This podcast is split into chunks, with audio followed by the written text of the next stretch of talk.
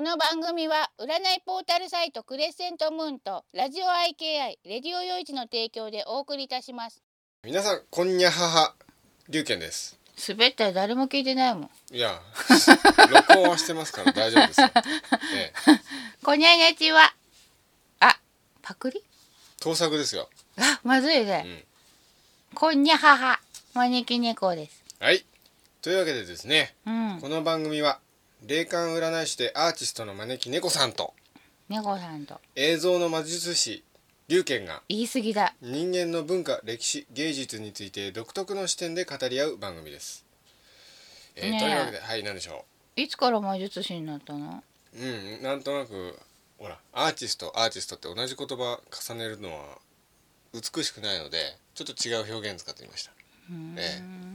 映像の魔術師ねうんなんかほら、あーじゃあ何実力じゃなくてあの、あれか魔術を使ってるんだうん、キャッチフレーズっていうのは大げさに言うものですから うんうんそういうことでじゃあ寝てる間にええ小人さんがえやってくれてんだ代わりにうんあそうかもしれないですねじゃあ自分じゃないじゃんねうんそうで すねそれでですねうんうん今日もですねなんかツイキャスで生放送にて収録しておりまさす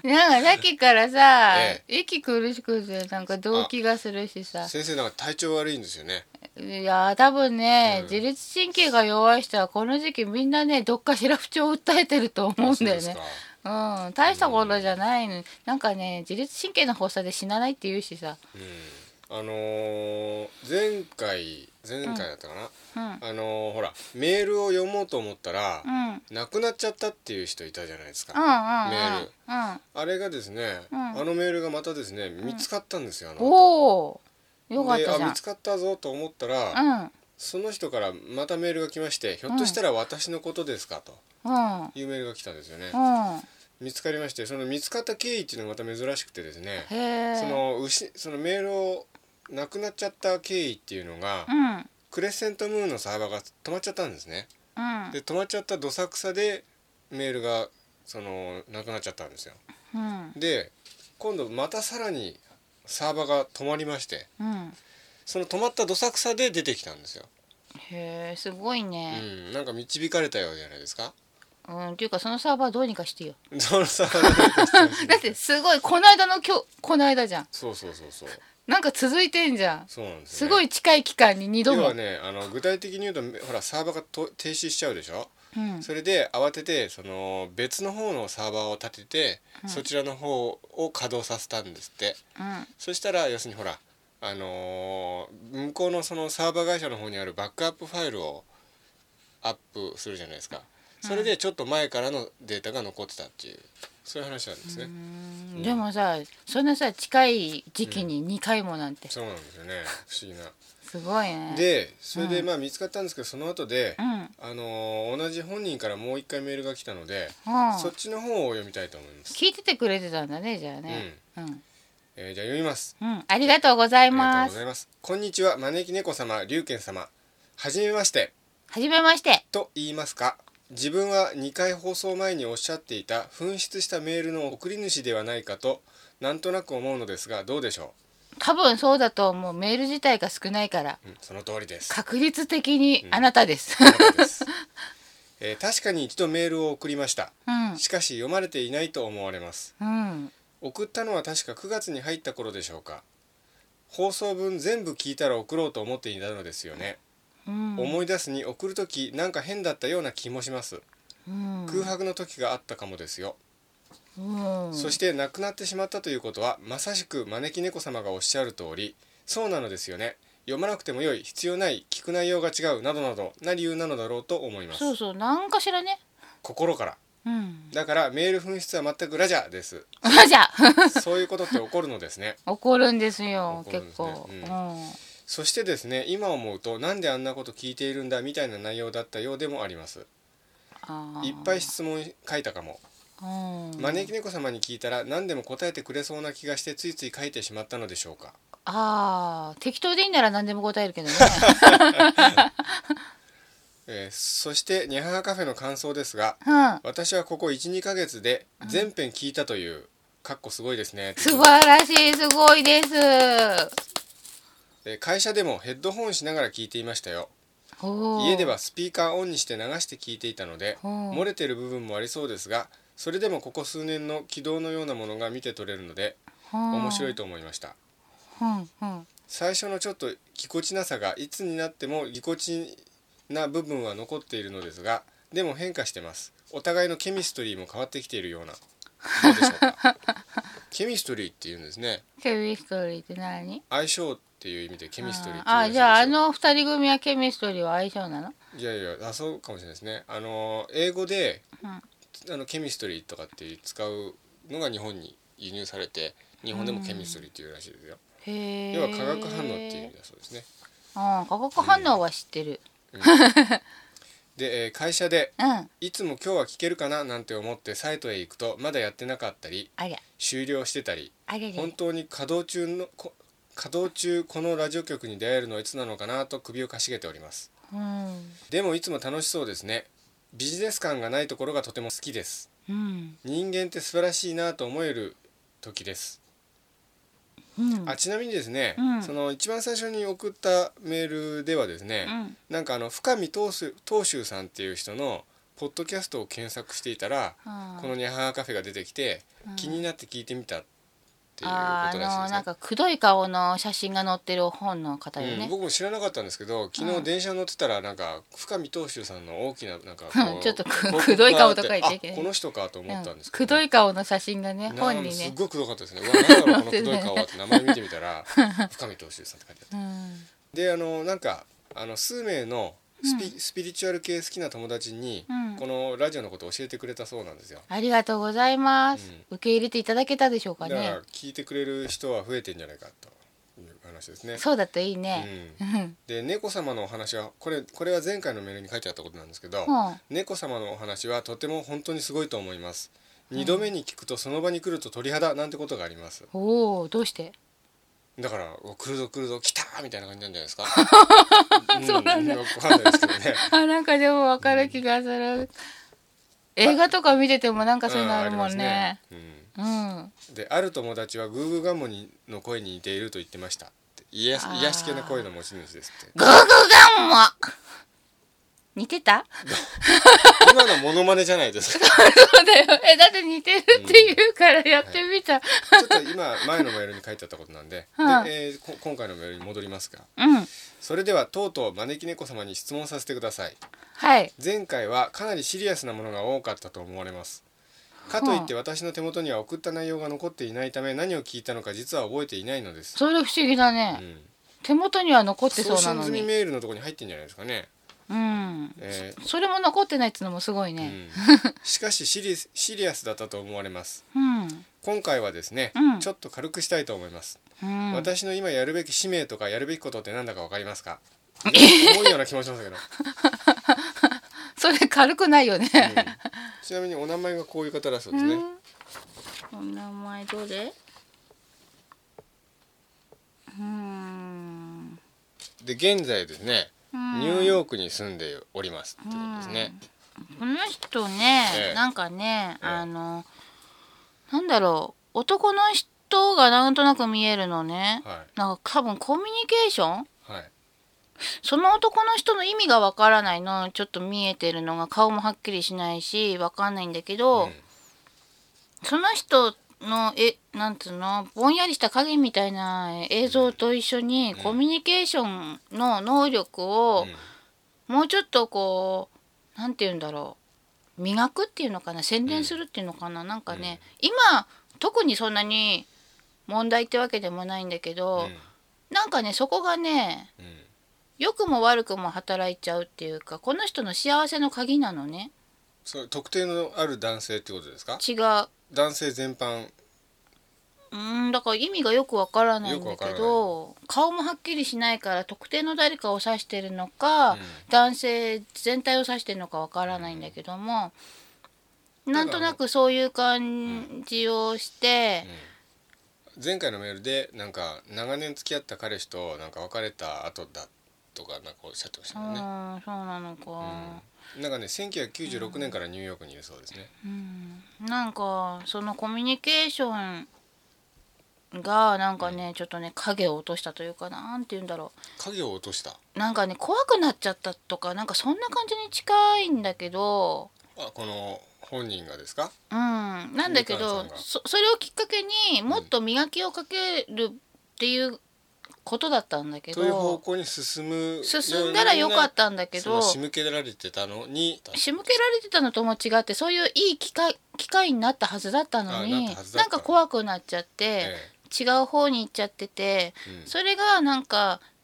あのこの人の場合はコミュニケーションとかそういうのが割と鍵になるから、うん悪い方に働くとうん全体がそう引きずられるように悪い方に行っちゃったりうんするのね。うんうん、そのコミュニケーションがうまくいってることによってこの人の気持ちも活性化したりもするし、いい方向に働くんだけど、うんそうじゃない場合はそれが悪い方に悪い方にっていううん感じにいっちゃうからちょっとそこのとこもう一回見直してうん何が怖くなっちゃったとかうんあとは日頃私のこういうとこ良くないわとか思った時に、直さないできちゃったものを今直すチャンスだと思ってう、んうん、気になる点とかもねじゃあちそょうっと今は悪い方に傾きかけちゃってるような感じなんですかうんうんうんちょっとそこのところを改善するとうんあのいろんな人の意見を気持ちよく聞くことができるし、自分の考えを気持ちよく人に話すこともできて、うんそういうやり取りの中で方向性をどんどん見つけていけるようになるから、うんもうあえてそしたら相談する必要なくなっちゃうのね、うん自分の中でちゃんと人との周りとのコミュニケーションによって自分の位置づけとかやりたい方向性とか、相対的な中の自分っていうのを見つけられるようになるから、うん自分で見つけていけるの私みたいなのに聞かなくてもちゃんと自分で見つけていけるのね、うんうん、だから今一番やるべきことはそこで、うんそうそこをちゃんとすればうんだんだん見えてくる。うんでいろいろやりたいことがあったとしてもちゃんとバランスをとってやっていける人だから、うんそこのところもやっぱりコミュニケーションがちゃんとしてて今これ手出すべきだなとか今やめとくべきだなとか分かるから自分で。なるほど、うんでなんかもう15年アメリカにいてうんでウェブセースウェブウェブデザイナーの仕事をしていてうんでいろいろ勉強したいんですが、うんえーアロマセラピーもしくはクレイセラピーを来年考えているんです、うんってことですね何セラピークレイセラピーですって何する知ってまのす、知らなあのい。なんか粘土でなんかああ分かる使う分みかたいでるす。けうどん粘土グニグニしてるとなんかねあそういうやつですかうん落ち着くからなんか分かる、そういうことかなかもしクれなレいイですセラピーってね。うんで資格取って将来どうにかそちらの方面でやっていけるでしょうかねっていうことですねうん私の周りにここ数年スピ系好き好きスピ系あなんだ好き系好き好きそうスピ系好き好き人間の友達が増えてきて、うん自分もとても刺激されますうんみんなものすごいんですいろんなセラピー受けたりうんプラクティショナー取ってきてうんそれでそれぞれ働き出していますうん最初は全く対人関係やばいよみたいな人もいたんだけどうんどんどん克服してきてるしうん定期的に日本へ帰ってるしうん私は会社員のためそういう自由なことはなかなかできないのですうんしかしそろそろ自分も自分がやるべきことに向かって生きなければ生きていかねばとやっと先が見えてきたように思えるのですが、うんかっこそれがアロマとかクレイでしょうか、そうかもしれないね。うん自分はヒーラーというよりもうんひもっと左脳を使うタイプなのかなと思ったりしていますうんヒーラーさんはやはり右脳的な感じがするそうですうんでも自然を使ったもの宇宙の力を通してできるものをやっていけたらなと思ってますうんそして社会貢献もできたら最高タロットも今勉強中で精霊さんとの会対話を数週間後受けに行きます、おーえー先生は日本からいらっしゃるそうですねそんなのがあるんだ。そういうクラスを通して知り合った友達はとてもありがたいでうす、んと今年から来年に向けて今自分が将来のためにやっていけることをやらねばと考えているのですがう、ん招き猫様何か見えるか感じるかしますでしょうかうんとねうん女性の実業家みたいなこう、うんなんつうの男性社会の中で女性が生きていくには強くなきゃみたいなのがあってさ、ん弱みを見せれない女性って結構増えてると思うのよ、うんそういう人を対象に、うんあの癒してあげるとかうんあ癒してあげるとかここの人自身が癒してあげるわけじゃなくて自分で自分をやるセルセルフセラピーみたいなものを教えられるようになるとこの人にとってもやりがいを感じるしうん意味を見出せるのねななんるかほどうんとねこの人なんだっけペンネームみかんさんですみかんさんみかんさんのあの生きてくスタイルにそのやり方がすごく合っててうやっぱさんうん人から教わったやり方でも自分がじ良さを実感できないとさ、ものにできないじゃない、でなんて言うんだろうスピリチュアル系ってねちょっとなんか偏ってるところがあったりするのね、うん人によってはものすごく、うんうんそういうのをいくら受けてもなんだかうん自分のやり方として使えないのねうん受けて確かに効き目はあったかもしんないけど、うん効果はあったかもしんないけど自分のやり方としてこの人はやっていきたいんでしょ、うんだからちゃんと自分のやり方を編み出していかなきゃいけないんだけど、うんそのポイントになるのがその女性実業家さんとか、うん社会でこうね、うん強がらなきゃいけないような人生を送ってる人女の人とかそういう方、うん弱みを見せれないような人が自分で自分を癒す方法を教えてあげるっていうような、それによってこの方もみかんさんも癒されるしうん相手の人にも癒しをあげれるし彼女がこう会社員やってるのもそれのいい経験になってるのかもしれそうなだいですねと思う、だからこの人自身にヒーラーとかそういうのってなんかうんちょっと実感湧かないくてできないんじゃないかなその力がないわけじゃないんだけど、自分が出せるかどうかっていうのはさまた別の話になってきちゃって、うんなるほどそう例えばさうん龍はえ映画が好きでさええ監督になりたいと思ってるでしょ、ええでも俳優になりたいとは思えないじゃんそうですね自分が表現してその画像の中でっていう風になれないっていうのと同じで、そっち系ではあるんだけどっていう感じでさちょっと違うのよねまあ俳優やりたいですけどね ごめんごめんごんめんそうだったたんだだとてもじゃないけど自分がそういうことやってるところがあそう想かそうか像つかないっていうねああやりたいわけじゃ やりたくないわけじゃないん要するにだとてもじゃないけどその自分に演技とかできると思えないんですも よ、う、うんちょっと誤解があったかなまあそれとにかと同くじようなもんねですよそうそうそうそんな感じでねでもほらクレイセラピーなんかはほら粘土そうそうがそうそうセラピーになるからやっぱりセリフじゃないですか、まあアロマテラピーもさ、うんこういう効果があってこういう働きでうんこの人は癒されていくとかそういう感じでさ、うあのその人に対してこういうのいいんじゃないかとか調合してあげるとかさ、いろんなやり方はあるけども、納得がいくんだと思うのね、うんすごく、そうですねんだからすごくいいと思うんよ、だからこれあのー左脳を使うタイプってところはそこなんでしょうねそうなのかなその辺はちょっとよくわか自んない分けでどヒーリングする人は右脳的な感じなんだけど彼女は左脳的なヒーラーになりたいっていう自分はそういうタイプなのかなって思ってるのはやっぱそこら辺通じるものがありますなんかね。ヒプノセラピーとかでも、あの結局はさ導いてその人自身が自分で癒されるように導く手伝いをするだけじゃん、まあそんな感じの位置でやるのがいいと思う。うんうんうん、だから今それに関心があるんだったらそのまま進んで間違いないと思うよ。なるほどうん、すごく合ってると思う、やり方としては。もちなみにしですスピリチュアル系に行きたいならば。ちなみにですねうん、前回のメールでうんした質問っていうのはこれなんですけど見てみてどう ですかけとか言っちゃって ね読んでもないうちから。この6つも質問が入ってたんですけどこの質問が原因だったんでしょうか亡くなったのは、うーんとねええ多分そうだと思う。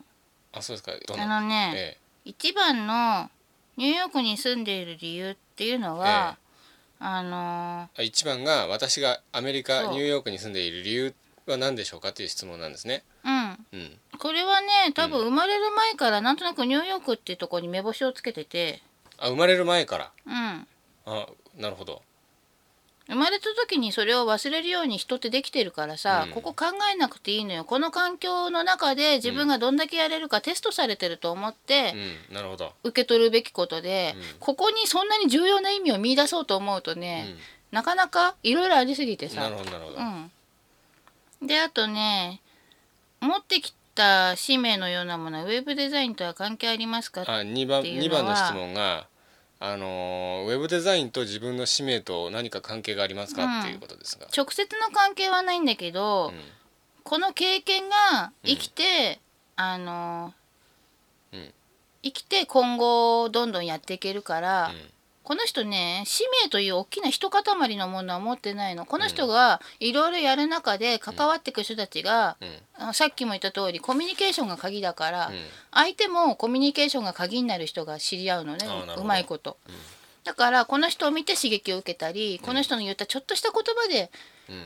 ちょっと考えが変わったりとか、うんそういう感じを与えていくこと自体が使命みたいなもんだから、うんじゃああまりしめしめってこう気にしなそうい方そがいうい気にしいないで自然体で、苦しい時は苦しみながら楽しい時は楽しみながら頑張って生きてれば自然と使命は果たせちゃうのねなるほどうんそういう人なのなるほどねう、んあと3番目が結婚観を改善するとかうん、あの結婚観を自分はなんか結婚観がちょっとねじ曲がってるような気がするんだけれどもどうして改善したらいいのでしょうかっていう質問ですねこれはねやっぱりね、そのままでいいと思うよその方でいいといううんだなるほどって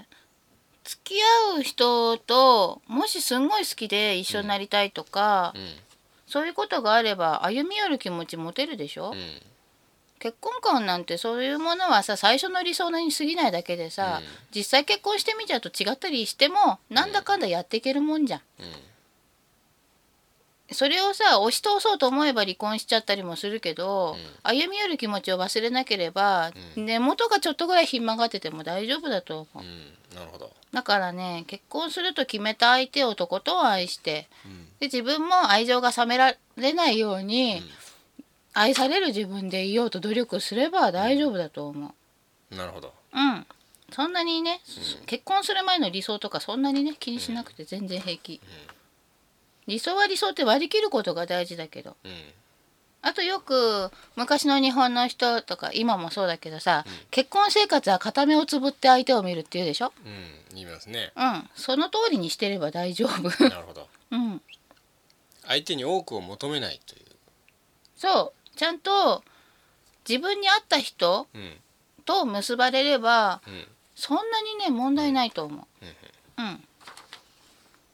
あと4番目が「日本へいつか帰ることがありますか?」はいって言うんだけどこれは自分の意思次第でうん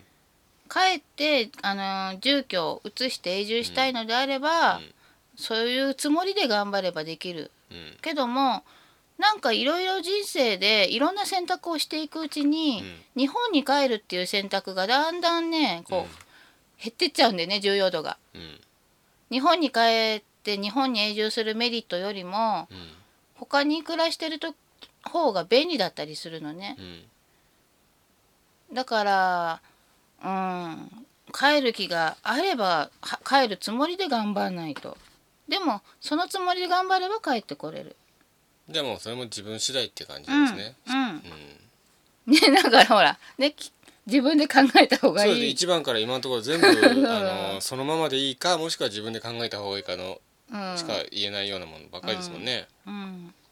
あと5番目のご両親の何か伝えたいメッセージについては両親が3年ぐらい前にお亡くなりになって、うん何か私に、えー伝えたいメッセージのものがありますかっていうことですが。うん、これは多分ね今受けたのがタイミングだと思うからもしかして、もし夢に出てきてくれたりしたら答えられるかな。ああなるほど、うんじゃあ先生の夢に出てきたりしたらうんお伝えできるってことですね。ただ一つうん言いたいみたいなことがあって、あそれはね一つ言い、たいうんもう苦しくないっていうこと。もう苦しくないってうん、あ言ってますかあ病気で亡くなったそうですもんねそのこあとでそすっかね。かそっか、うんもう苦しくないって。うん両親はね今一緒にいないの。みかんさんのご両親は両親あのお二人が今一緒にいないってことですうね。んうん、一緒にいないうん一緒にいる姿は見えない別々、あの世の別々のところにいらっしゃるということですね。多分うん成仏はしてると思成仏はしてると。ううんあべ別にさ、んあの一緒にいないからって辛いとか寂しいとかそういうわけじゃないんだけどね、ただちょっとなんかね心配事があるみたいなんだけど、うんこれはみかんさんに関してではなくて、何かもうちょっと違う方面で、うん心配事を残して亡くなっちゃったみたいみかんさんじゃなくて、うん例えば他の兄弟とか日本の未来とかいや日本の未来とか大きいことじゃなくて個人的なことだと思う個よ。人的にうん。ああこの人なんて失礼な招き猫はこんな字じゃないよ。 そんな失礼なとあこのー 結構ああのもう先答えるの嫌になっちゃった気がするだって。生違先うか生こだわりますんで招き猫さんの名前漢字とかはあじゃあ先生分かんなきゃたひらがなでま。たまに人カタカナとかで書くんでそれはいいんですかいやまあまあまあいいや何でもいいや。あそうですか、でもこの招き猫は置物みたいだから置物の字をで招き猫さんって書いてあるんですね これは違うんだよ。えーちょっと結構先生こだわってますんでこういうところいきなりちょっとへえそも上がったよって。ーあいやいやいやうん、この人ねあの、割と一人でいるの一人の時間が好きな人でねうんうん一人であの勉強したりとかしたいところが結構あるからそういうのはすごい生き生きすると思うんだようんね、だからねやっぱりそういうのどんどん、ううんん、やった方がいいと思うで、なんだろう精神世界とかを相手にする仕事って、うん勉強を怠ると本当わかんなくなるのね頭の引き出しを多くしとかないと、自分とは全然タイプの違う人に対しても接しなきゃいけないでしょ、うんだからねうん引き出しは多くしとかないとねすごいまずい仕事だと思うからね、この人多分そういう意味でも向いてるんじゃないのかななるほどうんでなんかねとにかく一人が好きっていうのをね、あの親御さん見てるから、そんなに一人でも置いてって平気とか思ってて、そんなに心配はしてないと思うんだうんうん、じゃあ別のことを心配してうるんですんね、ちょっと気がかりではあるなその心配が、うんもしみかんさんが何か助けてあげられるんであればうんやってあげた方がいいんじゃないのかな、うんあとなみかんさんこのの辺りがあれうん、ばねみかんさんの前世は今のところは見えてないです六番目の質問が前世はっていうことですけどうんわからないってことですね今のところは見えてないなるほどもし分かったら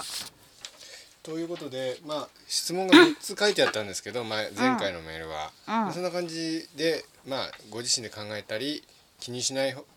でもいいっていうようなことばかりということですねうんうん、っなるほていうかねあの考えたらキリがないから、もう気持ちリセットしちゃうのが一番いいと思う、なるほどそそれが結構結局理由でメールがなくなったんです かねそれでちょっとワンクッションを置い置いたって感じなんですかねいやー多分ね、冷静になる時間が欲しかったんじゃないかなうん導く方が、なる ほど守護霊さんかな様かなんかうが、ん、なるほどその方はね修道女だった人だと思う、どういそうでうすか関係かはわからないおーただうんなんとなくその人の顔が浮かんだからほどどうして亡くなったのかっていう時に、だからその人が亡くなしたんだと思うんなるほううんどでサーバーも止めちゃったわけですねそれは関係ないんじゃなそれいは関係ないですねそれは不手際じゃないそのれはそうですね、うんサーバー会社の不手際とでも偶然そんな時にメール送っちゃったっていうのは多う分んタイミングやっぱりそこなんでしょうねなんだと思うよ。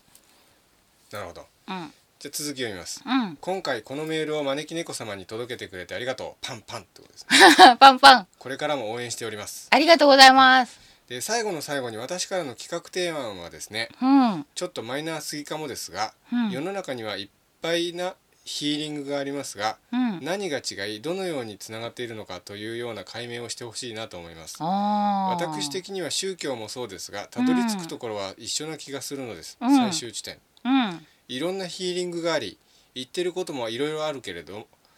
根源は一緒ではないかなとうんではなぜこんなにいろいろなヒーリングがありそこにいろいろな資格もあり料金もあり開業するのに手間暇かかりますよねうん一体この現象はどういうことの表れなのかなと思いますうん日本のみならず世界を股にかけたらいっぱいあります、うんそして2012年後半ということもありいろんなイベントが行われています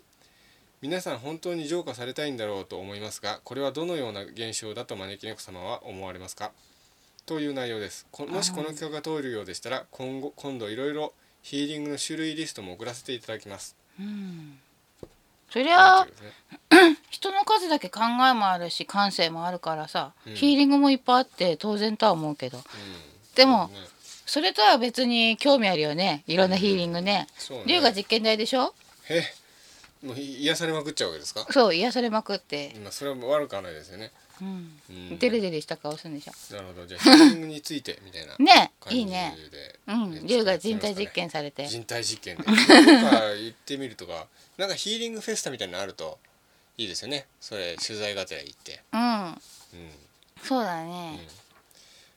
まあそれでは良い一日をお過ごしくださいメールを読んでいただきありがとうございます届いたことに感謝長文ですみませんということです、いやーでもなんかほっとしたね、うんすごいねえ、えなんかねそうですねゆ一応言っては見るもんだね なくなっちゃいましたって、じゃあ次のメールを読みたいと思います、えーこれがですね、うんシンガポールの花嫁さんですねなんか国際的だね国際的ですねすごいかっこいい、うんそういえばさ、ええ今ちょうど龍のアメリカ人のお友達が来てんだよねあそ日うな本んですによね私があの23年前にアメリカの大学であの同じ寮のルームメイトだったスティーブっていう男がですね今日本に旅行に来 て名前まで出す必要はないと思うけど、んあの20年ぶりに再会しましてうん、あの毎日あちこち連れてってやってるんですよね連れてってやってる連れて連れてってるんですねまあなんかね、国際的だ なってい国際的ですうよね、最近えーじゃあ読みますありがとうございますありがとうございますえー龍賢さん招き猫先生はじめまして、はじめましてえーラジオネームシンガポールの花嫁ですシンガポールの花嫁さん、いつもありがたくシンガポールから拝聴させていただいてすおりますごーい今年になってニャハーカフェの存在を知り拝聴した途端に大ファンになりましたありがとうございます今回は思い切って人生初の投稿をさせていただいた次第ですおお早速ですが今後取り上げてほしいリクエストをしたいと思いますーうんうん以前から興味があったヒプノセラピーや対抗催眠についてです、おお今今後この分野の時代が来るのではないかと思っていますうんいろいろな方の体験談や霊的視点で見るとどうなのか聞いてみどうなのか聞いてみたいですうんシンガポールにもセラピーを行ってくれるところがあり9月にヒプノセラピーを受けてきましたうんヒプノセラピーはアメリカの先進科医のブライアン・ワイス博士が「前世療法」という著書を1988年に出版されて後に世界的に広まったようです、もうそれからあんなにそんなに経つんだうん、アメリカでは心理療法に盛んに用いられているようですうん患者が前世において精神的に深い傷を負った場面を催眠下で体験すると、なぜ心身の障害が治るのかまだ理論的な裏付けはなされていないのですうが、ん実際に患者の症状が消えることは事実であり注目を集めるようになったようです、うんあれですよね先生もこの前世療法読みましたよね読んだ読んだ、あのー出た当初に読んだ前世についてでしたっけこそうの番組で以前このそう話しましたよねブライアン・ワイス先生、なんかこの人精神科のお医者さんで、あのー治療のために、うんその傷の出所になったところに戻ってみましょうねっていう催眠療法みたいなことをもともとやってて、うんうんなんかそしたらどんどん遡っていくうちに、うん生まれる前に行っちゃったみたいな。おーで、えーうん続き読みます、うんセラピーの結果ですが、うんセラセラピストになりたて 数ヶ月の方に対応してもらったためかうん誘導尋問的で納得がいかない感じになってしまいました がうん自分が催眠にかかりにくいタイプだったのかなとも思います、あシンガポールはヒプノセラピーの需要がないのとらセラピーの方が趣味の一環として行っているためか今回は失敗という結果になってしまいましたがあらま日本には熟練されたセラピストの方が比較的多くいらっしゃるようですうん以前招き猫先生はパニック障害があるとおっしゃっておられましたがうんヒプノセラピーを行えば改善されるのではないかと思います早く感知されると良いですねということですうんありがとうございます私がヒプノセラピーを受けた理由は今後どのようにシンガポールで働き、うん目標を見出していくかを前世を前世で感じ取れたらと思ったからですああかっこ現在仕事で行き詰まっている最中でございます 自分的には主婦になりたいと以前から主人には伝えていますが、うんシンガポールは物価が高いと高いこともありあらま子供の養育費等を考えると共だ、共働きの必要がありますうん現在は日本から母親が赤ちゃんの面倒を見に来てくれていますがすごい今年中に帰国してしまいます、うんそのこともあり今は不安でいっぱいです、うん何かアドバイス等いただけたら嬉しいですうんこの方の名前がこれであとこのこんな感じだそうですお母さんの名前とか夫とかもそこの人霊障があるねうあ霊障がありますか霊障があるねあのあららね古い日本のね、ええあのなんだろうちょっと立派なお家が見えるからね、あのなんだろうでも公家じゃないな武家の方だと思うけど女のお姫様みたいな人がついちゃってるね うんうさんくさいねついちゃってるんですかついちゃってるねあらうーんとねこの人の、うんあのー前世に戻っても、うん多分今後は見えないあ見えないうん前世にうヒントないからんがないわけですね、うん、だからまああ失敗に終わったことはそんなにちょっと残念ではあるけど、そんなに今後には問題ないっていうかねあそうですか不吉でも何でもない感じ別の解決方法の方がいいっていうことなわけですね、うんあのうねん、うーんと旦那さんの名前がこの人前世で日本人だねあ前世で日本人の旦那さんうんうんこのシンガポールの花嫁さんも前世日本人で、うんこの旦那さんとうん恋仲にあったんだちゃんとあそうなんですか、うん、だ今回はそれを遂げるために出会ってるんだなるほど、人生の目的がってわけじゃないけどこの2人の出会いは、うその前世の思い残しとかをこう、うん清算しようとしてんうん出会ってるんだとうん、思なるほどう、、うん、だからねあのいっぱい話し合ってうん、多分主婦になりたいっていうのはちょっと譲らなきゃいけないかもね。あそうですか。うん、あのね仕事をも持って忙しくなるっていうことがまずうんあの第一の課題にみたいなもんなのねうんだからそれは受けなきゃいけないのうんうんその中で家族とのやあり方をうんどうやっていくかっていうのがこの人の課題だから勉強のその経験がうんその後につながってうんあの子供たちにもうんその頑張ってる姿を見るっていうことが影響するし社会でもそのこの人のがん頑張ってる姿が何かしらの影響を与えるしうん夫婦の関係とかもうん前世から持ち越した問題点をうんその働いてるという状況でうんこなしていかなきゃいけないからうんなるほうどね。んだからまあ希望はあるかもしれないけどちょっとあの共働きで頑張った方がそうねもともとのうん魂が持ってる思いは遂げられると思うまあ課題の今一番難しいとこかもしれないですね。そうそう課題ってねいいタイミングで来ないんだようねんなんかねなるほどそれはあるかもしれないね。なんかね多分前世で子供を産めなかったんだと思うんだよねうんそれでうんあの産めない女の人ってさ、うん価値がないと思われちゃうような時代だったからあーそれでなんか追い出されたかなんかしたんじゃないかなるなほどで旦那さんの前世だ前世だったの旦那さんは、あの後を継がなきゃいけないから、うん嫡男を残さなきゃいけないのようんなるねほどいろいろあって家のこと考えて、泣く泣く別れた2人みたいな感じの別れ方してんだと思ううんの。ただこのねシンガポールの花嫁さんは病弱だったこともあってん別れてすぐに死んじゃったんだと思うから、うんその後メソメソ生きてたわけじゃないと思うんだけど、うんだからね前世にヒントっていうのは、うんもしあるとすればそこ、なるほどうん、それ以外は特に今後の人生のヒントみたいなのは見当たらないから、それに多分もう知ってるから、確認するだけなんだと思う。うんなるほどうん、ちゃんとね自分の好きな趣味に出てたり、うんうん、自分の行動に出てたりするっていう感じで、もうすっかり身についちゃってるから、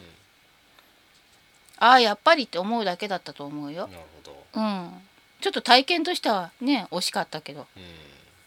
前世にヒントは、うん、あまり見当たらないだから今回うんこれからどうしていくかっていうのをうんもっと旦那さんに相談して。うんもっとお母さんにも言ってみたり、うで自分の中で決めてた答えとそれがい言われた意見が一致しなくても、ん一応は従ってみた方がいいかもしれない、うん主婦になるのはさ働けなくなってからでも遅くないじゃんうんそうですねうんうんねえだって定年とかがあるような仕事だったらさ、定年後はその仕事で働けないんだからさ、引退ってことになるでしょ、うんうんそうなってからでも主婦はいくらでもできるんですさ、そうですねうん、若いうちに働けるうちにわざわざ休むことないよ。とにかく仕事を一旦持ってうんそれで兼業主婦としてどう家族との距離を保っていくかとかそういうところが課題だから、うんうん、旦那さんのき希望というかねうんうん生活上仕方がないシンガポールにいるってのもしょうがないことなんだと思うよ。いい環境にいるんじゃないかな、うん日本にいたらさ頑張れば専業主婦でもいられたかもしんないじうんゃんそうですねうんうんあえていられないとこにいるのもうんこれもタイミングのうちというかねうんなるほどちょっと残念かもしんないけど頑張ってみた方がより良くなると思います、頑張ってください頑張ってくださいではですね次のメールを読みたいと思いますうんえーこれはで すね前回のマーラーについて、うんえーこれアートヒロさんですねありがとうござあいますアートヒロさん2通ありますねメールがあとひろさんいつもメールあくだまあさっ全部でて3通なんですけどとりあえず2通読みます、ありがたいね、はいえーこんにちはアートヒロですこんにちはこんなシリーズを待っていましたびっくりマーク3つ、うん世界で最も好きな音楽家をリクエストさせていただきたいと思いますほ数ヶ月前から異様なほどアマデウス・モーツァルトの音楽にはまり込みうおモーツァルおトの音楽以外は全く耳にしない生活が続いていますすごい世の中で最も美しい音楽を書いた芸術家だと思っていますうんぜひともアマデウス・モーツァルトの会をよろしくお願いいたします、うってん言ってもモーツァルトについてダラダラ書いてあるんですけど何ダラダラとか言うのあのつらつらととかさつらつら書いてあるんですけどえーまあまああのなんでしょう、まあ、あのこれモーツァルトの会でやろうかとそうだね読もうかと思いますのうで、ん次のメールいきたいと思います、 気にはなるけどはいこんにちはアートヒロですこんにちはこんにちは今グスタフ・マーラーの交響曲第2番をレナード・バーンスタイン・ベルリン・フィルの演奏で大音量で流しながらこれを書かせていただいていますおおグスタフ・マーラーの回を聞かせていただきとても感動いたしましたーうんマーラーがどういった人物なのかずっと気になっていたので長い間の夢が叶ったかのような放送でしたうんマーラーの作り出す音楽は壮大でその中には彼が生きてきた人生の全てが包含されているというお言葉にとても心を打たれましたマーラーの音楽を聴くとうん彼が移り変わる自分の感性を惜しみなく注ぎ込んでいた感覚の芸術家だということが確かにわかりますうんマイケル・デイビスのように即興で作り出したかのような交響曲うんマーラーは死や苦悩を前にして感情の一切を音楽に込めた真の芸術家だと思いましたうん最近僕はアマデウス・モーツァルトのあまりの素晴らしさに魅了されてモーツァルト以外の音楽を全く聴かなくなっていましたがうん放送を拝聴させていただいてまたマーラーの音楽に手が伸びるようになりましたうんクラシック音楽の面白さとして一つの曲でも演奏家指揮者が違うだけで色合いが全く変わるところがありますから、うん特にマーラーはたくさんの名演をこれから続々聴いていきたいと思っていますうん僕はマーラでは交響曲第1番4番5番9番第1の歌が好きでよく聴きます、うんえー第4や第5はマゼールそして第9番はバーンスタインベルリンフィルが好みですねうんこのマゼールってこの間先生が言ってましたよねこの指揮者すごいとか言って、うんあのうおんじいさんみたいな人ローリねン・マゼールなんか名前よく聞きます よねなんかたまたま YouTube で見てねうん、あこの人すごいんじゃないと思ったんだよねうんうん続き読みます、うんえー、リュウケンさんがおっしゃられていた天守テッドに大変興味が湧きましたからうんすぐに手に入れて味わってみようと思いましたうん天使テッドが興味があるんだったらやっぱり6番聴いてほしいですね特にあの晩年の時の演奏うがんすごいんですよ、うんうん究極なんですようんああとこの「第一の歌」が好きだったらあのベルティーニぜひおすすめしたいですね、うんベルティーニのケルン放送交響楽団あれが結構僕あの一番良かったと思いますけどすごいね、うんそうやってで以前クラシック音楽シリーズに、えーアマデウス・モーツァルトのことを送らせていただきましたがうんさっき読んだやつですね、うんマーラーと並んで好きな作曲家にロベルト・シューマンやアントン・ブルックナーがいます、うんブルックナーの長大な自然の神秘を思わせる交響曲の創作秘話や、うんブルックナー自身の人嫌いで孤独な性質のゆえんまたシューマンが奏でる夢見るような幻想的な音楽と彼が患った梅毒による気候の数々についてそして偉大偉大な音楽た音楽家たちかっこ芸術家も含めに揃って共通する常識的な見地からかけ離れた異端さ天才と狂気についてとても興味が湧きましたモーツァルトにしろベートーベンにしろワグナーやシューマンチャイコフスキーやシューベルトブルックナーやフーゴ・ウォルフ画家だとファン・ゴッホやミケランジェロカラバッジョ作家ではボードレールやエドガー・アラン・ポーゲーテ・ランボーやストリンドベルヒオスカー・ワイルドドストエフスキーや夏目漱石が決まって天才と狂気に関する本に取り上げられ性質の異端さゆえの天才性について書かれており興味深いので何冊も読み読み込みましたへえ天才と狂気がクラシック音楽家たちにどのように影響しているのかも絡めてアントン・ブルックナーとローベルト・シューマンをリクエストさせていただきたいと思いますちゅうことですが、ありがとうございます、うんブルックナー僕大好きなんですよあれだもんね、うんなんだっけ iPhone に入ってるもんね、入ってますねうんあのーさっき言ったその指揮者のテンシュテットうんブルックナーもねいい演奏してるんですようんあのね4番いいですよ「ロマンティック」って言って、うんあのーシューベルトのね未完成と同じ CD に入ってるんですけどまあ、うんなかなかいいんですよあれがうーんあとさあのブブルックナーっていえばあのこの間宣伝した我々が撮影した映画のうん儒教で使ったんですよねブルックナーの音楽音あのクライマックスのシーンでブルックナーの第9番の第2楽章をちょっと使ったんですよねじゃあですねブルックナーとシューベルトもやりたいと思います、うんえっとアートイロさん後ほどもあともう1通ありますんでうん、、はいつもメールくださってありがたいねえー次のメールを読みたいと思いますうんえー次はですねうんノアさんですね野川さんありがとうございますえー初めて初めましてはじめまして今日初めてのこと多いですね、ねえありがたいね、えーいつも楽しく聞かせていただいております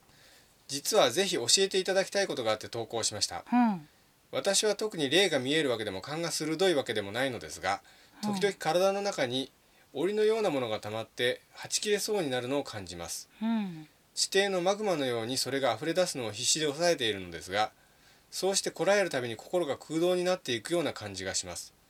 霊感のある方に会うとたびたび胸の部分にブラックホールのような穴が開いていると言われたり私が描いた絵を見ただけで苦しみのあまり泣き出してしまったりするのですが私自身は感覚が麻痺しているのかよくわからないのですあ招き猫さんのようにオーラやエネルギーが見えない普通の人でも、ーうんえー自分で自分を浄化したり自分の身を守ったりする方法はあるのでしょうかぜひ教えていただけると嬉しいですということですあん野川たさんほんとね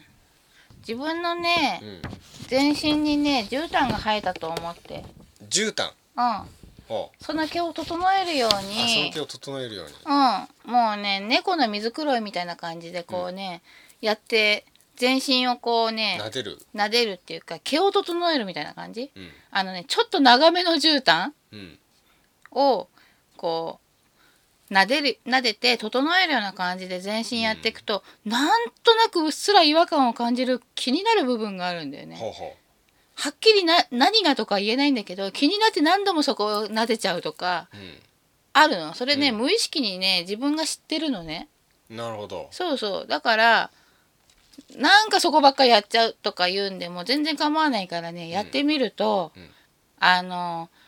自分が気が済む頃にはちゃんと浄化されて自分のエネルギーがちゃんと整ってるから。なるほど。うんへえただ浄化っていうのはいろんな意味があるんだけど、うんこう気持ち的な落ち着きみたいな感じう、んうん、うん、なるほど。もう例にたたられちゃったらさジ ョーカーとかはちゃんと行かなきゃいけないかもだけど、軽いのはそれでバッチリ。う。そうそうそう、そうですねあのやっぱりねあの人間ってん。電磁波浴びまくってたりとかはよくないしさ、うあとなんていうのかなこう人と人とのうん間柄の中でも、うんいろんな檻が溜まってくじゃない。ん。うん。そういうのって電気に例えるのも変だけどなんかそういうピリピリみたいな うん知らない間に溜めてたりするんだよね、うんそういうのね全部ねあの整えられるからさ、うん。あの足りないところに多いと、ものがうん行くしちゃんと、うん。うん、撫でてるうちにさうん。だんだんこうくぼみのあるところに多かったものがこう埋まる感じで入っていくし、なるほどね。なエネルギーみたいなのがね、うん、だから分かんない人でもそうやってやっていくとうん。うん。なんかね気になるとこは自然と何度も撫でてたりうう、ん。ん、するし自分でねちゃんとやれちゃうと思う、なるうんしかもこの方すごいですよね。なんかもう霊感のある人に見てもらうと。胸にブラックホールが開いてるとか、うん、などうなんですかねおお名前こういう名前なんですけどこの人ね自分の記憶のない部分にねものすごい傷持ってんだよねあそうですかうん、あのー出来事がすごくあったとかじゃなくてさ、受けた側に対してはものすごいダメージになっちゃうことってないああなんか表面的にはそんな大きな事件だったりそう現象的にはちっちゃなことでも、そう例えばうんさ、なんかあの積み重なった場合はさほらん兄弟でいつもお兄ちゃんばっか褒められて自分はダメと思い込んで育ってくるっていうのが傷になってたりするみたいなさ、うん何か事件ってほどのことでもないんだけど日常繰り返されるものがあいじゃあ繰り返しによってできたものなんやですか多分この人記憶になくてうん何、かあったんだと思記憶に本人の記憶にないけどなんかうんすっごい大きな傷がある、うすっごい大きなじゃないの深いの深いああなるほど大きいんじゃなくて深くってでその傷見たくないからうん感覚を麻痺させてんの感あ自覚を分自身のうん感覚取り戻すとそこが痛いの分かっちゃうから、うんなるほどうん、だからこういう人がちゃんと本当に、うんあのちゃんとしてるヒップのセラピーとか受けると、うんあもうあこうそいううこの方こそ受けた方がいいと いう先ほどのやつじゃう、なんくてそういうそういう解決につながるんじゃないかな。なるほどうんでもね、うんあのヒップノセラピーを受けるにしても、うんそれをうん向かい合える勇気が出せないと失敗するからうさ、んよしって思った時じゃないとダメなんだけどね、うんなるほど今その段階じゃないから感覚麻痺させててうん分かんなくさせてんだと思うよこの人霊感ないわけじゃないし霊感あないわけじゃないうん霊感あると思うよちょっと覚悟を決めて要するに自分の忘れてしまっている心の深い傷を見てしまう、うんだからこの放送を聞いて、その気になったっていうだけじゃダメうん、もっとしっかり覚悟を決めしってかりうん何を見ても怖くないぞっていうぐらいの気持ちを持たないと、うん多分ねかさぶたベリッとはが剥がすぐあらのいそううそうそうそう結構痛いかもしれなないるほどどのぐらい痛いか分かんないやってみないと分かんないんだけど、うんなんかねこう大きいんじゃないから全然目立たないところにあるから見ないふりすれば全然見なくていられるようなそんな傷なのね、ただすごい深くって痛いのうんヒプノセラピーがいいんですか、とかがいいと思うよ。うん、なるほど、うん、なんかねとにかく原因を突き止める勇気が湧いたらうやってみたらいいと思う。ん、なるほど、でもねあのどうしても向き合う勇気が湧かない場合は、うしょうがないからさ、ああのーなんていうのかなチャクラを整えるみたいなのってあるんだけど、ん、はいあの例えばさ考えがすんごいバーッと出てきて大変な時って頭のエネルギーがすごすぎるのよ。うんそれをうん頭とえっ、とねうん多分ねうん普通の人は多分受けが左手だと思うんだよねで出すが右手だと思うんだけど、うん一番多いパターンね、うん逆の人もいるけど試してみないと分かんないけどね、片手をそのいっぱいいっぱいになってる頭とかに当てるでしょ、うんもう片っぽをお腹に当ててしばらくしてると、うんそのエネルギーがお腹にいくからなんか腹減ったなって思うか、なんかお腹いっぱいって思うか、うんとにかく分けられるの。なるほどうん、とにかくオーバーしてるところを足りないところに持っていけば、結構釣り合いが取れたりするもんなのるねほどねまあ応急処置みたいな感じそうそう応急処置みたいな感じ、でなんとかしていけば心に穴が開いたなと思うんただ埋めるってわけにはいかないんですかねやっぱりう、うんうんただ檻のようなものがあるっていうのは多分ね、心からいろんなものをうんこう綺麗にしてたいんだと思うの心を。だからいろんなものをこう外に避けてるうちに心は何も残ってなくなっちゃってうんでその心に本当はあるはずの檻がうん他の場所に行っちゃってっていうことをやってんだと思うよ。うんなるほどうん、私もねなんか似たようなことになる時があるんだけど、うん口からエクトプラズムが出て治るわ おそれはないですか肉肉眼で見れるんですか私は見たことないんですけあーど私と私の友達は見えたよあじゃあ僕には見えないあんた口から何出してんのって言われたわ今の白いの何とかにそうですねすごいあ驚かれ見てみたいもてんですねタバコの煙とも違うそれなーにみたいな 変なもん見ちゃったと思ったみたいですごいビビりながら教えてくれたそようですねその人霊感のある人なんですか特にそんなにはないけどあたまたま見えちゃったたまたま見えちゃったみたいよ。ああなるほどねまあえー、ちょっと頑張ってみてくださいうん、じゃあ次のメールいきたいと思いますはい、これまなちゃんですねまなちゃんさん、はい、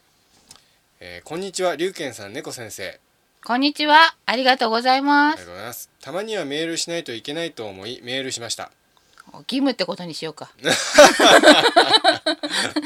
義務ってことにしとこうか、義務ということでこれからね。え 違うか。ネタは特にないんですけど、ありがとうございます。気を使ってくれうんて。でふと思ったことなんですが、うん。リスナーになって2年ぐらい過ぎているのですが、うん猫先生の外見のイメージが未だについていないんです、うんそろそろ顔はいいとしても似顔絵かなんかをプロフィールにアップしてもらえないかなと思いますダメなら龍賢さんから誰に似てるとかどんな体型とかお願いできませんかダメだよ、そんなの。猫先生のファンとしては辛いもんですよ外見のイメージがないと世間では AKB が人気があるようですが僕にとっては猫先生なんですからねそれは言い過ぎでした笑いっていうそういうことです AKB には入れそうもないよね。あのー先生の顔をですねいろいろな人の証言を元にするとですねあられちゃんに似てるそうですあといろんな人って。個人的にはですねカリメロに似てますねまあ先生にもそうなのかな。まあ先生に似顔絵描いてもらって今度アップ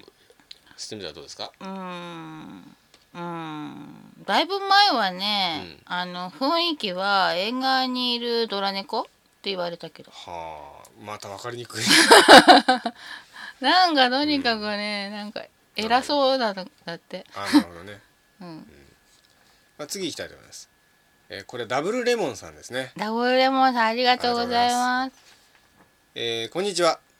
こんにちはお久しぶりですお久しぶりです昨年から中国にいるダブルレモンですおお台湾企業の会社敷地内に住んでいるため今回の尖尖閣諸島問題によるデモや暴力を受ける危険性はありませんでしたうんそれでもとても精神的に消耗していますうんしかも来週末には台湾人に招かれて尖閣諸島にほど近い地域のお宅に旅行しに行く予定ですうんその地域からは尖閣諸島が裸眼で見えるそうで海上保安庁の船や中国側から出た船などを台湾側から視認できるそうですうん前々から決まっていた訪問なのでしっかりと見ていきたいと思い思っています現在尖閣諸島問題で揉めに揉めている今ぜひ取り上げてほしいなと思ったテーマがありますうんあ争いについてもしくは戦争ですあー歴史を紐解けば戦争や争いなんて意味がないことがわかると思います捨て駒にされて散々利用されて死んでいく一般の人々結局割を食うのは既得権益とは無縁な無欲な普通の人々な気がしますうん知識もなく扇動されやすい民衆が賢くなるにはどうしたらよいのでしょうか争いを避けるには、ぜひ招き猫さんの意見をお聞きしたいです、という感じですねでもさ、ええ争いを避けるにはどうしたらいいかってみんなちゃんと知ってんだよねうん、そう知ってるんですよね。そうんなんかさ発言権を認められないからさ政府とか、うんうん国の代表の人がさうん国の代表になるような人たちが取り上げてくれないっていうかさあえてそこを押して自分たちの欲にさ、うんゆね、優先度を見出しちゃってるからさ、だからさもっとみんなが騒げばいいんだと思う。あのさ平和の求め方って多分人によってちょっとずつ違ったりしてさ、最終的にどういうのが平和っていうのは一つのもの見てられるんだけど、方法論が違うじゃないあの昔のさ政治が始まった頃何々党っつってさ今みたいにいっぱいじゃないけど何々党とかできたじゃん。うんそういうのとかもさやっぱ方法論が違うからうん意見を一つにまとめてやれなかったから分かれてったわけでしょ何々党とか、うんうんあとはほら立場が違ったりとかさあとやっぱり力を拮抗させないと一つだと危険なんですよね。うんなんかこうねいろんな理由があって、こう違う意見を持ちながらも目指すとこは一緒みたいなさ例えば、なんつうの坂本龍馬は別に尊王攘夷じゃないけどうん尊王攘夷の人たちと行動を共にしてたそれが便利、その後便利だったからっていう目論見みがあったわけじゃん、うん特にそれを支持してたってわけでもないって聞くじゃない、うんなんかそんな感じでね見てるもの一緒なんだけど、うん同じ方法論を取れない人たちっていうのが同じ方法を取れないっていうだけで争いが起こるっていうさ最後に見てるの一緒なのにそこで争いが起こるっていうわけわかんないことが起こってるじゃん。そこんとこもうちょっと大人同士なんだからさ大体さユダヤ人が迫害されてる時だってユダヤ人をかばう人たちもいたわけじゃん。うんやっぱさみんな人として大事なこと知ってんだよねちゃんと。そんなやり方間違ってるのも知ってるし、うんそうなんですけどねそうそう、騒ががないととにかく一筋縄ではいかない問題が多いですよそうそう戦争に関しては今 YouTube とかあんだからさう、どんどん意見言ったらいいと思ん、うん、日本はあのデモがない国だとかって言われますよねう、うん、そういうのどうなんですかもうなんかみんなが諦めちゃうってそんなのやったってどうせ変わんないだろうっつって日本ってデモをやらない国でやっと原発でデモをやり始めたりとかそしたらあれだよ諦めたら試合終了だってあの人に出てきてもらって言ってもらえばいいんだよん漫画の人とか、ま あねあ今チンテテさんがですねうん個人の善意を国対国に当てはめられるのかね難しいねっていうことですけどそう難しいのよね個人をね法いや要するに外交の場でね、うんあの分かりました仲良くやりましょうだと国民に情けないって言われちゃうんですよでもさそれでバカだって言うんならバカじゃないやり方をさどっかで主張すればいいじゃんでそれがし要するに海海外に対してなめられないようにしっかり主張するっていうようなことが必ずしもその平和には向かないんですよね。おかしいあよの既得権益みたいなものを持ってる人たちが多分例えば武器を売って儲けてる人だとかうん石油だとかそこら辺の人たちが多分戦争を起きる方向に持っていくんですよねうんだから一般の人たちって結局声上げても金ないじゃないですか。うんでもさ今はネットワークがあんだからさうん、なんか世界中でつながって運動起こせないかねデモしたりとかってことですか具体的に言うと。デモまで大きなことしようと思わないでそれがね結果的にさ、デモっていう行動に移るかもしれないしもっといい方法が取れるかもしれないしうんとにかく思ったことはっきり勇気を出して言ったらいいと思うよ騒げば革命とか今の政府を転覆させて新しい政府立てるとか、まあゆくゆくはそういうふうな必要があればそれもいいんじゃないのうん、ほら陳哲さん見てもテロでテロでしか世の中変わらないかもしれないねってえじゃあチンテテさんが爆弾を体中に巻いてだから頑張ってくれるテロ自体がもう問題じゃないですか今の世の中あ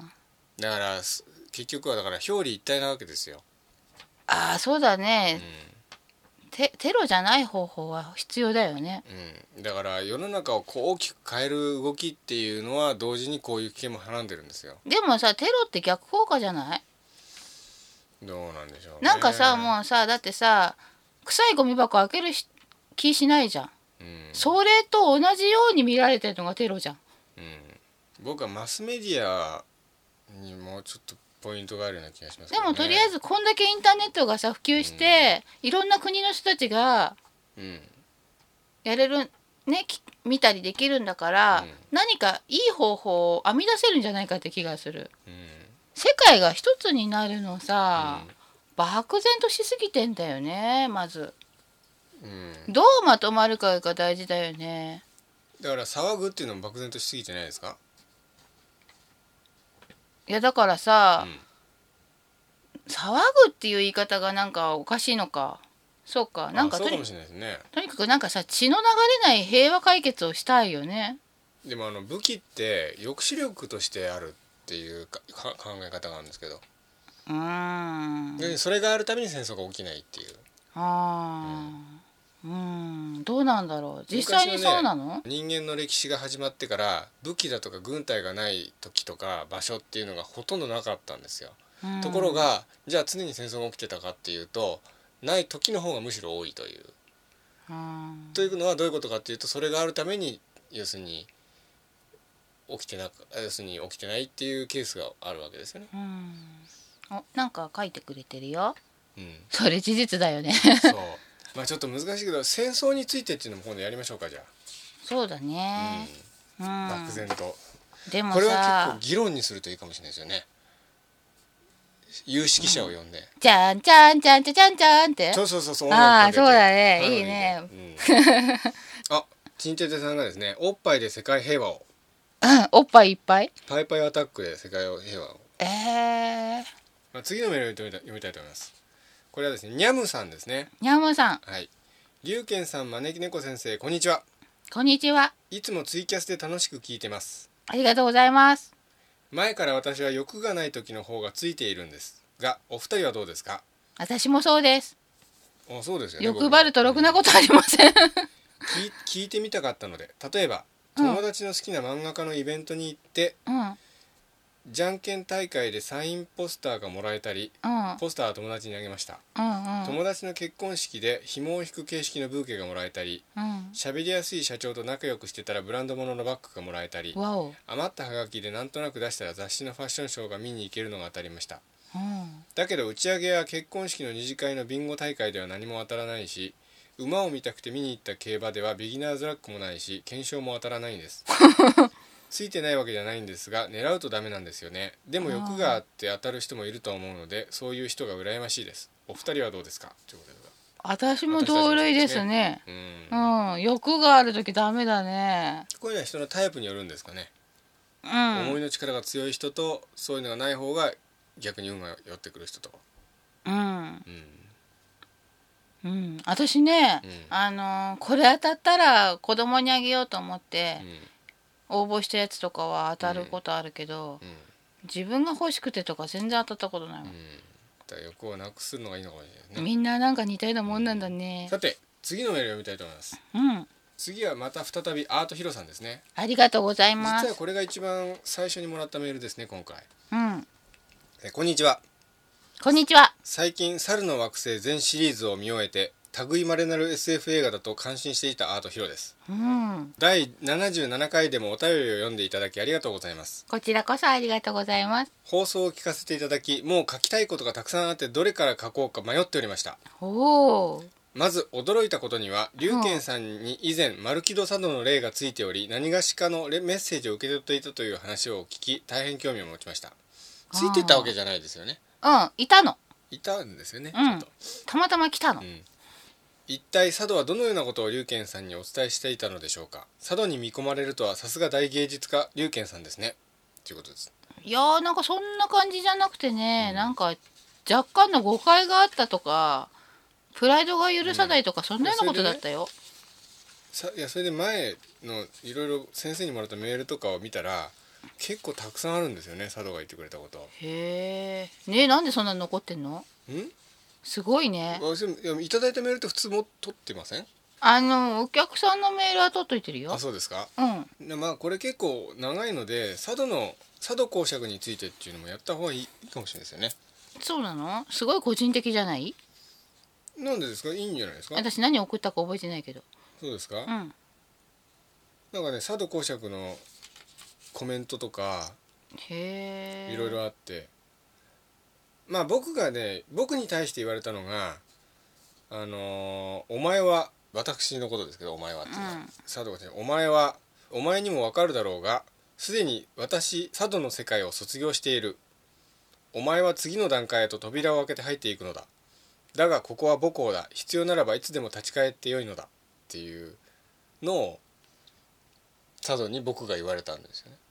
で覚えてないで先生が言うのはうんこの方はうん自分を愛する方々に対して親しみを込めて「お前」と呼ばれるようですだからこの「お前」って私が言われてるのは親しみを込めて言われてるんでしょうねおそらくだからこれ本当にその通りであのーそう僕もそうあそうでそうだなと思いましたけどねこれ聞いててそうなんだ全然覚えてないわ全然覚えてない先生のメールの文面ですけどこれそうなんだ偉そうだねまあでも佐野校舎についてもやってもいいかもしれないですね久しぶりに。うんえっ、とアートヒロさんのメール続きを見たいと思います、ほいえーそしてうん龍賢さんと招き猫先生が推薦するホラー映画のお話を拝聴しながら、もうすぐにでもそれら作品群を見たいという気持ちに駆られていましたうん「ドクドクモンスター」感動ものホラーものすごく見たいですねうん本当ならばお話しいただいた作品を片っ端から拝見していきたいのですが、近くの TSUTAYA やファミリーブックレンブックファミリーブックがレンタル主体のためマニアックなホラーは全部置いていないという悲しい現実がありましたなんだって独特モンスターマニアックなのか毒毒モンスターは、まあ、マイマニアックの中の超メジャーですよねマニア中の超メジ ャーそうなんだ不幸微中妙の幸だいみたいねな感じで、で続きを見ますうんしかし何らかの方法でうんご紹介くださった傑作ホラー映画群を見れるよう動き出していこうと思いますうん僕もホラー映画は最も素晴らしい芸術形態の一つだと思っておりますしうんまた龍賢さんのお言葉からところどころ大いに感銘を受けた映画や監督の名が上がっていたのを聞いてすぐにでもお便りしたい気持ちでいっぱいでしたうん例えばウエス・クレイブンの「デッドリー・フレンド」これ大好きな映画で何度も見ていますうんしかもこの作品には大草原の小さな家かっこ人生史上最も愛する海外ドラマにアルバート・インガルスとして主演するマシュー・ラボートーが主演を演じているという点でも絶対見逃せない映画でした、うんままマニアックでよくわかんないですけどそんなうんえー壁の中に誰かがいる「鮮血の美学」もすでに見ていて大傑作だと思いますうん「悪魔の生贄2」はあまり話題に上りませんがホラー2としては通らざるを得ない作品でしたねうんそうです偉大なるデビッド・クローネンバーグを忘れていましたビデオドロームやザ・フライはホラーの金字塔うんザ・フライは僕試写会見に行きましたよへえず続きを見ますうん書き忘れていましたがダリオ・アルジェントのサスペリアによる強烈な色彩表現も忘れられませんうんそして龍拳さんさんの口からまさかあのスチュワート・ゴードンの名前が出てくるとはびっくりマーク3つ「フロム・ビヨンド」は死ぬほど見たい映画なのですがいまだにレンタルショップで見かけたことがありませんかっこいつか必ず見なくてはしかしそれだけではありません僕はここで告白してしまいますがスチュワート・ゴードン監督が1986年に発表した「ドールズ」はホラー映画史上最も好きな作品なのでありますほう幼い少女の一家がある日森深い洋館に迷い込むもそこには動く人形たちがいたという極めてメルヘンチックな B 級ホラー映画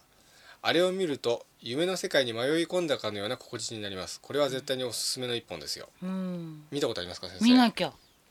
これね、うん1986年の映画なんですけどうん僕は1988年にビデオで見たんですようんであの88年ってどういう年かっていうとうんかの有名なうんチャイルズプレイが公開された年なんですよね知ってますうんチャイルズプレイって、うんやっぱり同じように人形が人を襲うっていうホラー映画で、あのグッズがよく売ってるやつでしょそうチャッキーが出てるやつねう、んチャッキー知だっかてらるねよすごいねで僕チャイルズプレイ映画館に見に行ったんですようんだからすごい近い時に見てるんですよね、うんほらチャイルズプレイってすごい有名な映画じゃないですかうんだけどドールズ誰も話題に出す人いないでしょうんチャッキーよりもねドールズの方が出来がいいのになって僕ずっと思ってたんですよねうーんだからすごくなんでしょうアートヒロさんのこれ嬉しいですねなんかでもドールズの方は私勧められたよですか絶対気に入るから見てってうんでも見てないんだチャイルズプレイよりもですね人形の動かし方とかドールズの方がはるかにうまいしよくできてますよ、えー、じゃあ特にね私がや,、もうねやってみたいのに近いうのかな、ん、どうなんでしょうあなんか生放送でまさしさんが、うんあれはチャッキーのキャラで売れた映画でしたね」って、うんそうだってパパート3とか4とかうん結構作られましたチャよッね、キーのグッズってなんか結構売っててさ、これだよとか言って、うんでうちの子もなんかチャッキー可愛いとか言ってて、うんまあそそれでなんか知ったんだよね世間はチャッキーチャッキーですけどそ人形もののホラー映画といえばスチュワート・ゴードンの「ドールズううん」これね見なくて私もおすすめですあとこのスチュワート・ゴードンだとあのエドガー・アラン・ポー原作のねうん「あのピットペンデュラム」って映画があってうんあれもいいですよ、うんまあ、いいや続きを見ます映画絡みのお話で以うん前からメールしたいと思っていたことがありましたので、ぜひそれについても書かせてくださいうん龍拳さんがよくその名を話される俳優兼映画監督のあのお方実は僕もかのクリント・イーストウッドが映画史上一番好きな俳優でしてほこの前も「続夕日のガンマン」かっこ最も好きな映画の一つを見直して大感動したばかりでした、あれいいねうん、うんあれね「Good, Bad and Ugly」って言うんですよね現代が、うんえークリント・イーストウッドの映画では「ガントレット」「恐怖のメロディ」「センチメンタル・アドベンチャー」「許されざるもの」などが特に大きな感銘を受けましたがうん龍拳さんはクリント・イーストウッドのどのような作品がお好きですか私はですねう「んファイアーフォックス」が一番好きなんですけど、ファイアフォックスいいようんね、あとあの「ブロンコ・ビリー」とか「ミリオン・ダラー・ベイビー」とか好きですねうん先生何が好きですか私なんだろうでも西部劇好きだからな、多分昔の方そうがあいいのんだろうかな監督作品以外出演作品も含めるとやっぱり「続夕日のガンマン」が一番好きですねうん、なんだっけほらあのーグラントリノだっけうんあれはちょっとなんかあれかなうん、ブラントリーノもいいですねちょっと心が痛んだななんそうかですかうん見終わった後にちょっと心がねチクって感じであとあれも良かったですよスペースカウボーイ あああれいいんですよね、うんえー続きを読みますうんまたクリント・イーストウッドのどのような部分に魅力を感じるかなどお話しいただけたら幸いですやっぱりですねクリント・イーストウッドの魅力といえばですね、まあ、あの顔とかもいいんですけどうん目の付けどころが好きですねクリント・イーストウッドはうんクリント・イーストウッドの映画って要するにハリウッド的なこう面白い感じの映画なんかすごい何も考えないで楽しめるようなアクションだったり、うん刑事もののドラマだったり、うん戦争映画だったりって一見そんな感じで見始めるんだけどうん最後まで見るとあなるほどこういう映画なのかっていうのが分かるんですよ。うんミリオンダラーベイビーもこれはなんかこう美しいスポーツもののボクシングなんですけど、うんスポーツものの映画なのかなと思ったら最後を見てああなるほどこういうテーマの映画だったのかってなるんですよね。うんあのブロンコビーリーもそうですよブロンコビーリーもなんかこうちょっと西部劇っぽい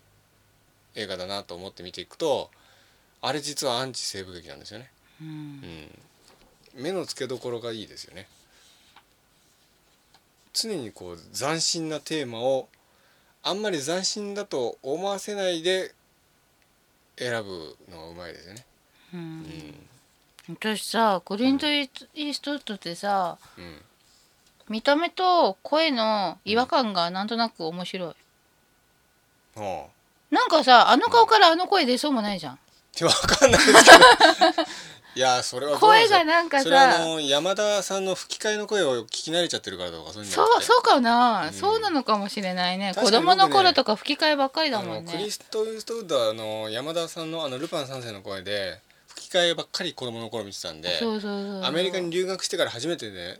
クリント・イーストウッドの声を聞いてうんうわこれクリント・イーストウッドの声じゃないと思ってすごいショック受けた覚えがあるんですけどん今はなんかそっちの方が多いのでなんか子供の私たちが子供の頃うん映画の接するほ機会なんつうの機会ってテレビじゃん、うんあの頃って吹き替えは多かったけそどう字幕はほとんどなかないっんたでよすね子供の頃はね吹き替えで接するんですよ映画ってそうねでなんかさ本物聞いて「えそんな声だったの?」って思うんうのがたまにあってありねますねクリクリント・イーストウッドそれそう思ったのかもしんない、うんなんかあの顔からその声が出てるとはみたいな感じで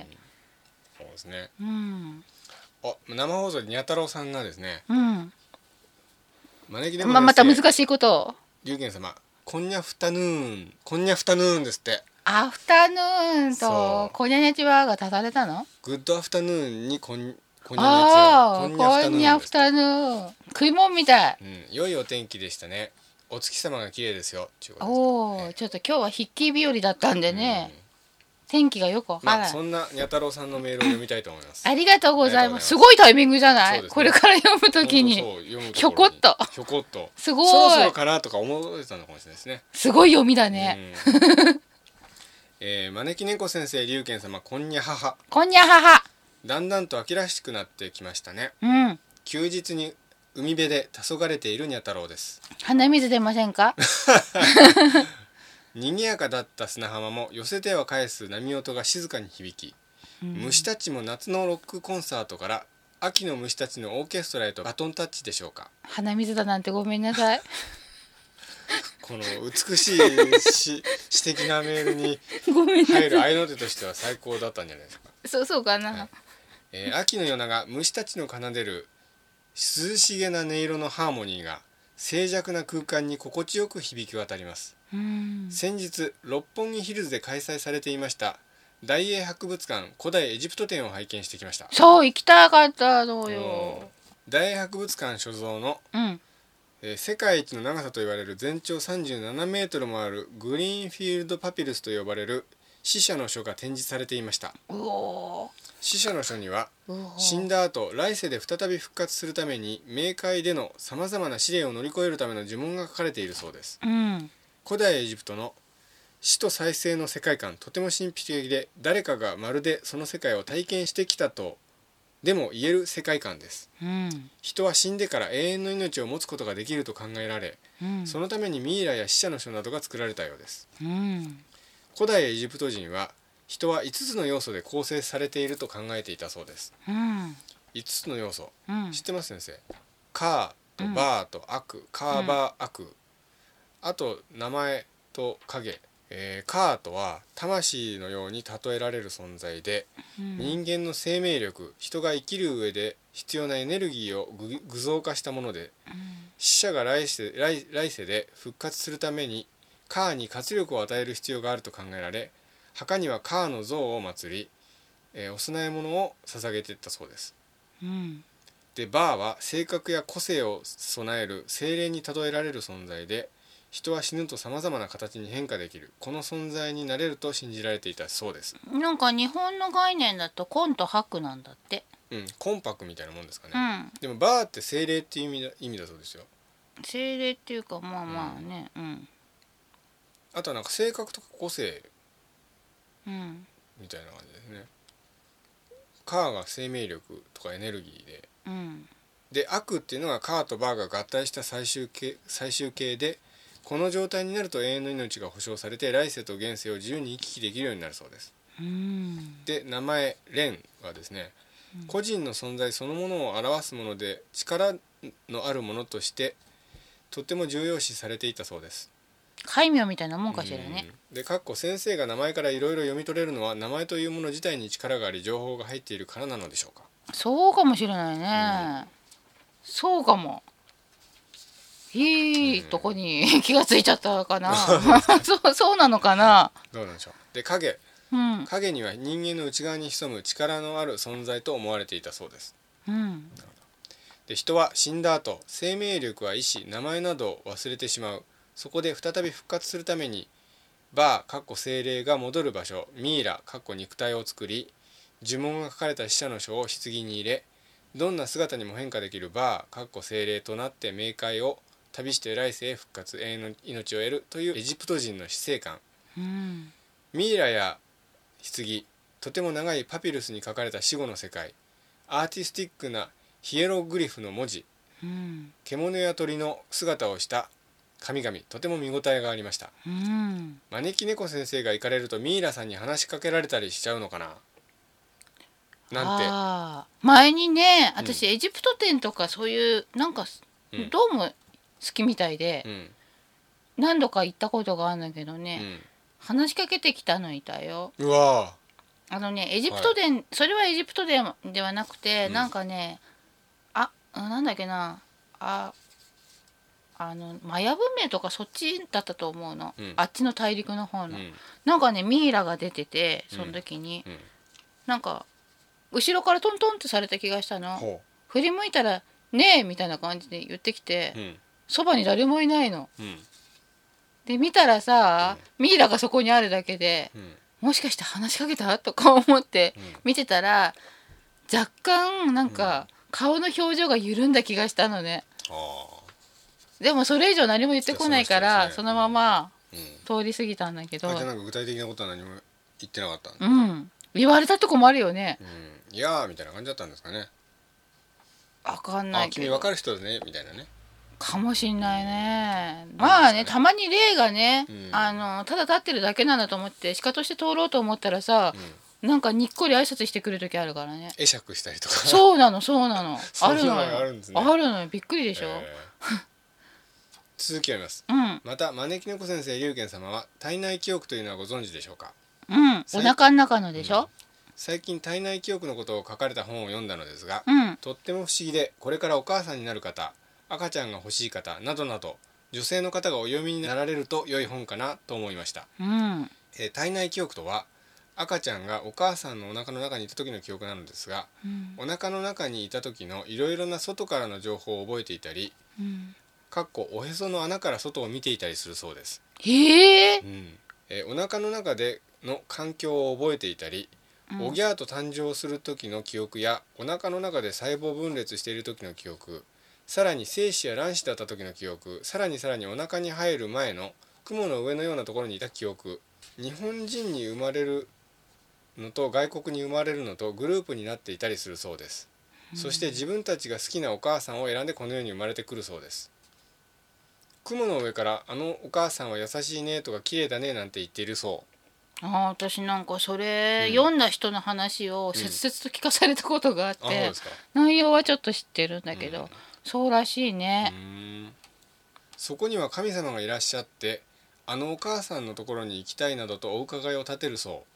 う OK が出ると羽が生えて飛んだり光になったり滑り台のようなところを滑り降りたりしてそのお母さんのお腹に入るそうですうーんでも優しいと思って来てみたら実は怖いお母さんだったなんていう子供もいるそうですごめんなさい 案外見た目で選んだりいたりするんですねあーごめんなさい子供たちはみんな親を選んで生まれてくるのですねあ なーなんだか感慨深いです選び間違えたんだ どういうことですか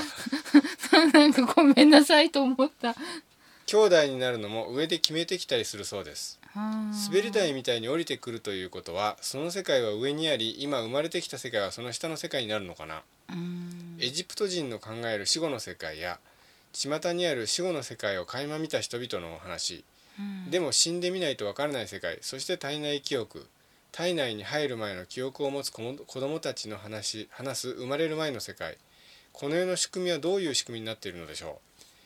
う以前の回のテーマでお話もありましたがまたさらにいろいろお考えになられたことがありましたら招き猫先生龍賢様のお話お聞かせ願いましたら幸いです。なんていう感じですね。あのうね、んうちの子ねうんあのお腹にいる時に、うんゴジラ見に行ったの私ゴジラ好きだかはいら、はゴジラ見に行ってい、でなんか「ギャー」とか言う言うじゃんうんうんゴジラが、うんそうするとさお腹ゲンゲンゲンとか蹴ったりねおうあとはゴジラが登場する時の音楽が鳴ると、うお腹の中でぐるんぐるん回ってんのが分かったりねすごいはしゃぎっぷりだったの。うんでね生まれてきてからうん私たちそれをさすごい喜んでたと思ってたの私と亡き旦那は。で喜んでたと思っててう、んで絶対生まれてきたらゴジラの服とか着せちゃおうとか言ってたのうに、んなんかねゴジラの人形見たらギャーって泣いて大騒ぎあで。怖かったんですね。でもね、うんあのゴジラの音楽をな鳴らすと泣いててもピタって止まるの。でそのお腹の中でそれ聞いたりしたのは覚えてたんですか？そう覚覚ええててるって言ったら、それは覚えてないみたいだったんだけどお腹にいる時によくかけてたからさうん生まれてからもう何の気なしにねうんつけてたら、うんすごいじーっとして興味深そうに見てて、う全然じっとしてることがない子なのんうん上の子ってちっちゃい頃、それがねじーっと座って見ててなんかっ何か覚えてんじゃないかって思った、でもねなんかね、ママ立ちがうんうん上の子が生まれた時に聞いた話で、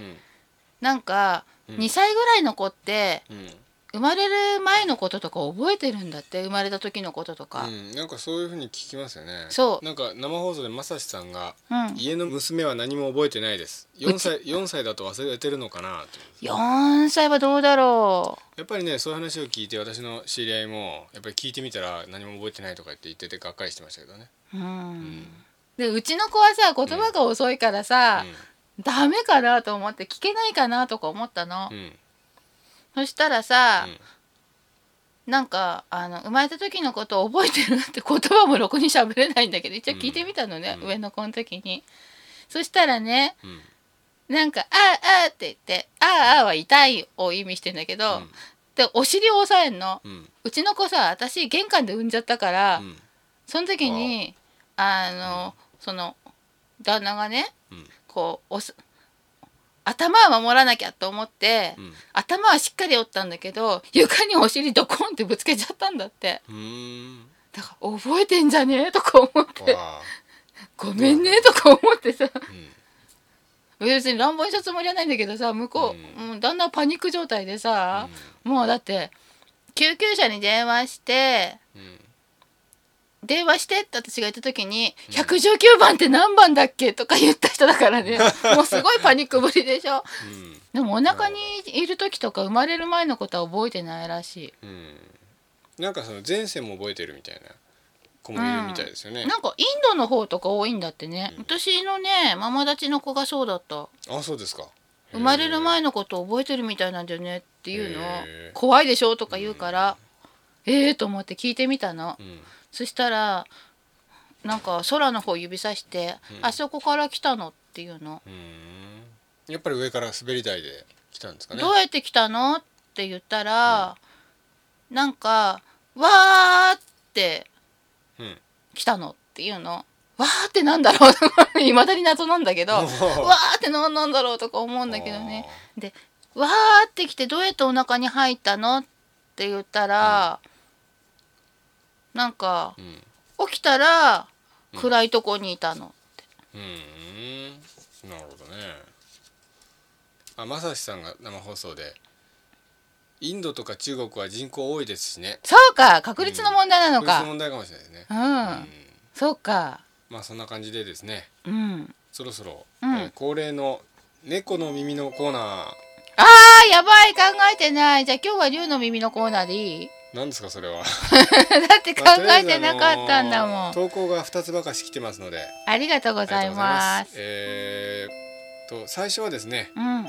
にゃ太郎さんですねにゃ太郎さんありがとうございます、なんかもうほとんど責任感みたい な感じで、あいつらかわいそうだから、うんえー読書の秋芸術の秋スポーツの秋、食欲の秋紅葉の秋、招き猫先生龍賢様は何の秋をお過ごしでしょうかにゃ太郎が素晴らしいなと思った映像でうん千手観音のパフォーマンスをされている方々がいらっしゃいますがご存知でしょうかうん女性の方何十人かが横一列縦一列に並びうん後ろし後ろの人が手を動かすと正面から見ると一人の人がから手が何本も出てるように見えるそうそうそまうるです千ご手い観音様のように見えるパフォーマンスです、うん知ってますそう知ってる千手観音といえばさ、えあのー本体らしきところにはさなんか78本8本か、えうん6本か8本とかそんな感じしか生えてないのにさ、うん後ろのさ丸いところにうわーっと手があるんだよねうーあれは手抜きと見るべきなのかしらんどうなんでしょうでもさ実際に1,000本生えてたらどんな見た目になるのかな先生これですよあそうそうそうそうこんな知のってますうん知ってるこれね素す晴ごらいしいですねななんかねおすすめ動画に入ってたんだよねとても感動いたしました、うん感動感動えー芸術やパフォーマンスは人に感動を与えたりするものなんですねうんこの方々には本物の千手観音様が見守っていらっしゃるのかなどうでしああーたそうかもねえ見ていどうやでしたそんなとこ気にしてなかったよそこら辺もちょっと見ていただくと嬉しいですよねえー、どうですかこう見てみていやなんかわこうかり縁がまありますーわかりませんけどあちょっとわかんないそうですねでもやっぱり縁があるからやってるんだと思うようん選ばれてやってるのかもしれないですね、うんうなんかお寺が好きな人ってやっぱりね、あのお寺に宿りがちな魂いたんじゃん仏教に通じるような、はいんうんそういうものと縁があるしさうん神社が好きな人はやっぱりそうだしさ、なるほど、うん縁があるからなんだと思うよ、えー、では次のメールを見たいと思いますありがとうございますまたアートヒロさんですねありがとうございまこす素晴られしい4通ですよ本当に、えー秋の日和が色味を増していつになく芸術に身を焦がすアートヒロですなんでみんなその文章が素晴らしいのこにゃにゃちはこにゃにゃちはかっこバコボンパパ、えー猫の耳コーナーに初代投稿させていただきますおうテーマが芸術に関するとのことなので、うんこちらを取り取り上げさせていただきたいと思います、うん僕は最近世界一美しいと思える音楽を発見いたしましたおおそれはボルフガング・アマデウス・モーツァルトのピアノクラリネットとビオラのための三重奏曲編補聴調ケッヘル498番ですねへえまたのまたの名をケーゲルシュタットトリオと言います言えそうもないな知らない私ほら歌の題名とか覚えないじゃんじゃあ聞いてみますかうん